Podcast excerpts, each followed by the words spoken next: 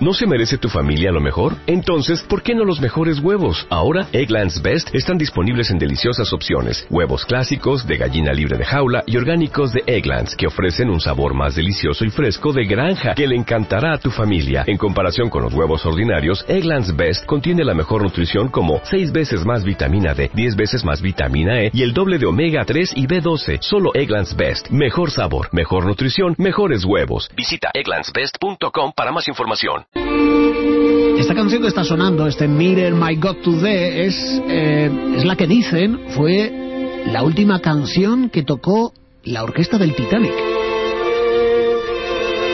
Sí, cuando ya el barco estaba medio hundido sobre la cubierta, los miembros de la orquesta, mientras algunos intentaban amarrarse, aferrarse a los últimos botes salvavidas, mientras todo eso estaba ocurriendo, mientras se estaba fraguando una de las mayores tragedias de la historia naval de la humanidad, la orquesta seguía tocando esto en la cubierta.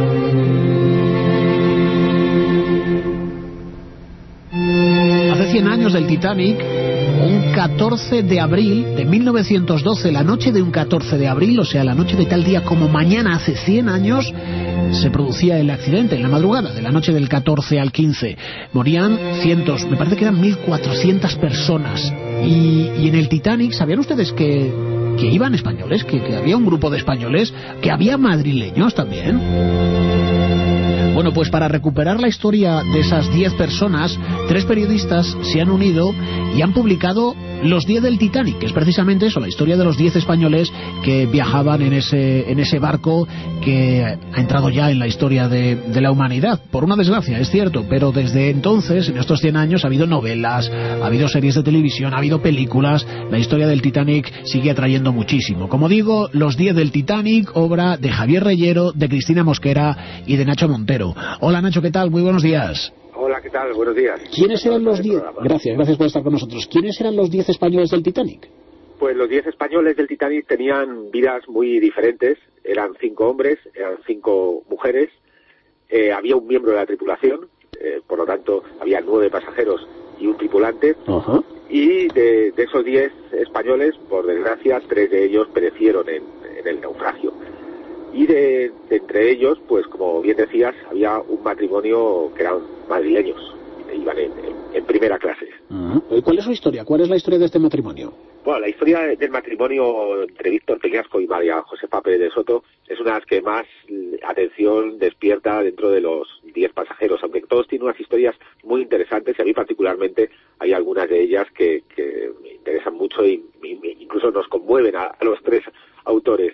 Pero el matrimonio de Víctor Peñasco es el que estaba rodeado de mucho más glamour y era es el que sigue despertando esa atención, como, como decíamos, aunque haya pasado 100 años, porque llevaban nada menos que un año y medio de luna de miel en el momento que se produce el naufragio. Vaya luna de miel también. Sí, ellos se habían casado justo un año y medio eh, eh, antes y estaban recorriendo toda Europa. Habían estado en Viena, eh, estaban en París, iban a la ópera, ha- hacían una vida social tremenda en, en Europa. Y un día, una noche, estaban cenando en el restaurante Maxim's de París, el famoso sí. restaurante, y allí vieron un cartel que anunciaba la salida del Titanic desde el puerto francés de Chiburgo. Y entonces decidieron embarcarse, que era una decisión muy difícil de tomar para ellos, porque si algo les habían advertido a la familia, sobre todo la madre de Víctor Peñasco, es que hiciesen lo que hiciesen durante la luna de miel, que fuesen a las ciudades que quisiesen, pero que jamás cogiesen un barco.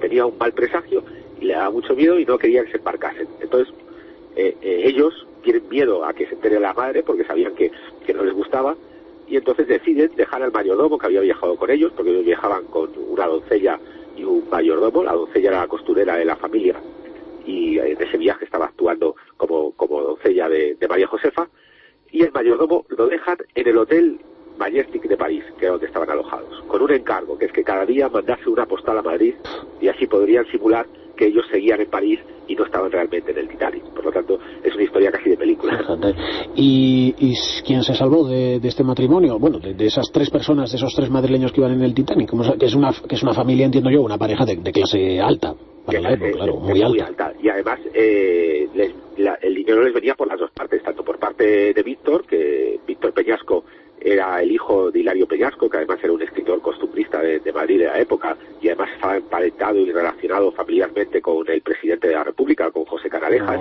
y la madre de y, el, y la madre de ella y toda la familia de ella tenían una posición social también muy alta. Por tanto, el dinero venía por, por los dos lados.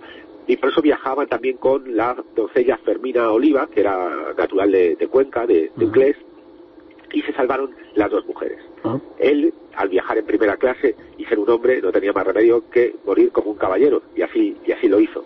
Eh, se despidió con, con, una frase que le dijo a, su mujer, eh, cuando vio que no podía entrar en el bote, le dijo Pepita, que seas muy feliz, y en ese momento dio un paso para atrás y desapareció en la cubierta del, barco. Eh, además creo que en este caso eh, la tragedia va más allá porque eh, creo que el cadáver de, Víctor no se encontró y eso le causó bastantes problemas a la viuda. Pues sí, la, la doncella Fermina Oliva tuvo que viajar hasta Halifax. María Josefa se quedó en el Hotel Plaza de Nueva York, donde estaban alojados, y la doncella tuvo que viajar acompañado de un, de un español que trabajaba en ese momento en el hotel y actuó como, intérprete, un navarro. Viajaron hasta Halifax Allí fueron a la pista de curling, que era donde estaban todos los cadáveres y se improvisó un, taratorio en aquel recinto deportivo y vieron uno por uno todos los cadáveres y ninguno era el de Víctor Peñasco. Entonces, al final, la familia, como necesitaba ese certificado de defunción, porque si no ella no solamente no podía casarse, sino que tampoco podía heredar, entonces tuvieron que, a través del cónsul de España en Halifax, conseguir comprar un certificado de defunción. No, no un cadáver, sino un certificado de defunción. ¿Y qué más? Nos has dicho que esta, y fíjate que me ha llamado a mí la atención, pero nos has dicho que esta no es la más curiosa o, la que más te ha llegado a ti de todas las historias de españoles en el Titanic, que son diez, recuerdo. Sí, a nosotros particularmente la que más nos gusta es la del tripulante, la de Juan Bonros. Y nos, gusta por muchos, por muchos motivos, eh, porque eh, hemos sacado a la luz después de 100 años su nombre. Hasta ahora, ni en un solo periódico durante 100 años ni en un solo documento, en ningún sitio se había sabido que había un tripulante español y que se llamaba Juan Monos. Él tenía 20 años, además era el más joven de los 10, y se embarca en el Titanic por pura casualidad, porque él estaba en ese momento trabajando en Londres o intentando trabajar, sabiendo como emigrante para encontrar trabajo de traductor, porque él conocía perfectamente eh, el inglés, hablaba también francés, sabía catalán y por supuesto español, y con esos cuatro idiomas intentaba conseguir un trabajo en Londres, pero tampoco le gustaba demasiado el, trabajo que, sus, que su familia quería que tuviese. Él le gustaba mucho más la aventura. Eh, quería, tenía una ilusión tremenda por conocer Nueva York, tenía dos primos además que ya estaban trabajando en Nueva York, y cuando le surge la oportunidad a través de un amigo suyo de que le hiciesen una entrevista, eh, se la hizo Luigi Gatti, el director de, hostelería del, del, Titanic, le hizo una entrevista, él no tenía ni idea de hostelería, no había sido camarero en su vida, pero a pesar de eso, como conocía varios idiomas y podía ser útil como ayudante de camarero, se le contrata. Se sube al barco cuatro días antes porque empieza a aprender un poco el oficio. Y el mismo día 10 de abril, unas horas antes de que el barco zarpase a las 12 de la mañana, él envía una última carta, una postal, que además recogemos en, el, en el libro, en la que le dice a su madre que, está a punto de zarpar hacia Nueva York, le pide además que le conteste rápido para que él tenga la carta al llegar a Nueva York y él jamás se puede imaginar que sería su última carta, porque él fallece al igual que el 99% de los miembros del restaurante. Claro. Eh, de los 10 españoles que, se embarcaron en el Titanic, ¿cuántos sobrevivieron? Sobrevivieron siete. Eh, falleció Juan Monros, el tripulante, Víctor Peñasco, que ya lo hemos comentado, y falleció el otro hombre que iba en primera clase, que era Servando Ovies, que es un asturiano que era un empresario textil bastante importante en la época, viajaba habitualmente, todos los años hacía ese mismo trayecto, porque hacía negocios en, Nueva York, tenía sus empresas en Cuba, y aprovechaba, venía a Europa, compraba eh, cosas para su empresa en París, en Londres, eh, visitaba a la familia en Oviedo, y cada año hacía el, mismo viaje. Eh, desde Francia o desde Inglaterra cogía siempre el barco más lujoso que existiese cada año para volver a Cuba pasando por Nueva York y visitar en Nueva York a amigos y a proveedores y a clientes que, tenía en su empresa. Como ese año el barco más lujoso era el Titanic, se subió en el pues Titanic y, le costó la vida. Oye, ¿por qué? Eh, yo eh, podríamos seguir repasando todos los nombres, pero yo creo que lo mejor es que la gente se acerque a las librerías y se compre este Los 10 del Titanic, que es un libro precioso que yo le tengo aquí en las manos y de verdad, eh, em, claro, es que al fin y al cabo la historia del Titanic es tan atractiva que uno ya no sabe si se mezcla, bueno, sí, de hecho se mezcla la, la realidad con lo novelado, que no digo con la fantasía, porque las historias son tan apasionantes que darían cada una de ellas, cada una de las casi 1500 víctimas para una película, porque de verdad es que eh, son historias apasionantes todas y cada una de ellas y como hemos visto en el caso de los 10 españoles también. Pero ¿por qué crees tú que, os habéis sumergido los tres autores en la investigación de este Los 10 de Titanic? ¿Por, qué crees tú que esta historia 100 años después nos sigue interesando? Un, misterio, realmente es uno de los mayores misterios que tiene el Titanic, de los pocos que quedan por resolver, aunque se siga hablando de tantísimos misterios, pero yo creo que el mayor misterio es cómo 100 años después esa historia sigue interesando y sigue teniendo ese poder casi hipnótico. A nosotros nos pasa en, las entrevistas que hacemos y cuando alguien nos pregunta por el libro, cómo la gente se queda escuchando sin poder parar de prestar atención. No nos explicamos cómo, por qué sigue teniendo ese poder. Quizá porque era un barco que intentó eh, vencer a, lo imposible, es decir, el barco insumergible y no hay nada insumergible, no hay nada que no se pueda romper, no hay nada que, pueda, que no pueda fallar todo eh, está eh, nada está exento de, fallos no y ese intentar retar a, lo imposible es lo que al final también nos despierta esa, esa maravilla. También quería decir una, una cosa importante del libro y es que eh, para los lectores aunque se puedan pensar que algunas de las historias pueden estar noveladas o que hay algo ficcionado todo lo que sale del libro es absoluta realidad. No hay ni un solo dato que se haya novelado o se haya adornado para que quede más bonito el libro, porque muchas historias pueden parecer efectivamente de película o de novela, pero todo lo que contamos hasta el mínimo detalle es fruto de la investigación. Mm, es que la verdad es que es un libro realmente interesante porque vienen las fotografías, vienen incluso bueno pues fotografías de las lápidas, de cómo era la vida dentro,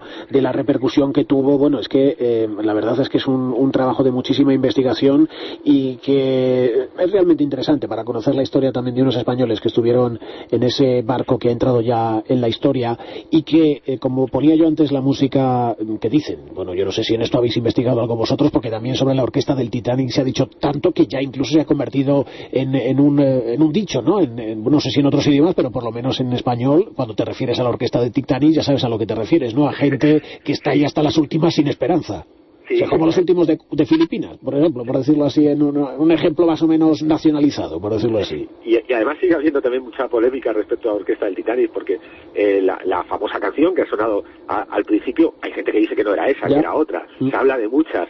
Hay, hay incluso algunos pasajeros, entre ellos algunos de los españoles, los cuatro catalanes, que ellos dicen que no recuerdan haber oído hasta el último momento tocar a la orquesta. Pero claro, eh, en, el estado de nerviosismo que había en el momento, también es muy difícil recordar los, detalles. Mm. Bueno, pues yo le recomiendo de verdad este libro, aprovechando que estamos en el centenario del hundimiento del Titanic. Mañana se cumplen 100 años de ese accidente. Entre mañana, la noche del 14 al 15, fue cuando chocó con el iceberg y se hundió. Y había 10 españoles en ese barco. Siete se salvaron. Sus historias, las de los que se salvaron y de las que se hundieron en el océano están en los 10 del Titanic. Este libro de Javier Rayero, Cristina Mosquera y Nacho Montero. Nacho, muchas gracias. Muchas gracias a ti. Gracias. Hasta luego. Gracias.